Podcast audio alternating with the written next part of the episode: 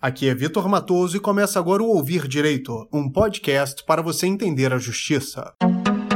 Buraco em via pública gera indenização a condutor que teve carro danificado um homem processou o Distrito Federal e a companhia urbanizadora da nova capital do Brasil, Nova Cap, devido à presença de um buraco em via pública que provocou danos ao automóvel que ele conduzia. Ao julgar a ação, o juiz do terceiro juizado especial da Fazenda Pública do Distrito Federal decidiu que os réus deverão ressarcir o condutor pelos prejuízos materiais decorrentes do incidente na pista.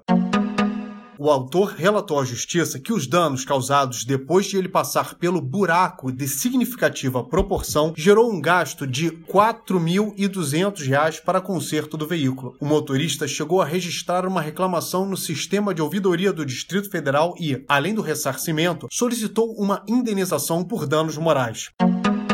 As defesas do Distrito Federal e da Nova Cap contestaram as provas apresentadas e alegaram inexistência de responsabilidade civil.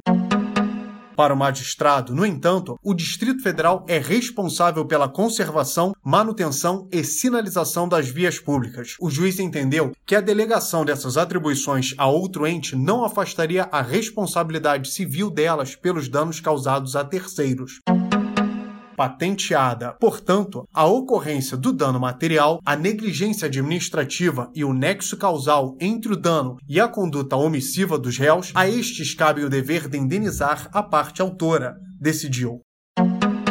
Na sentença, ele condenou o ente federativo e a nova CAP a ressarcir o valor gasto pelo autor da ação, mas negou o pedido de indenização por danos morais. Da decisão, cabe recurso.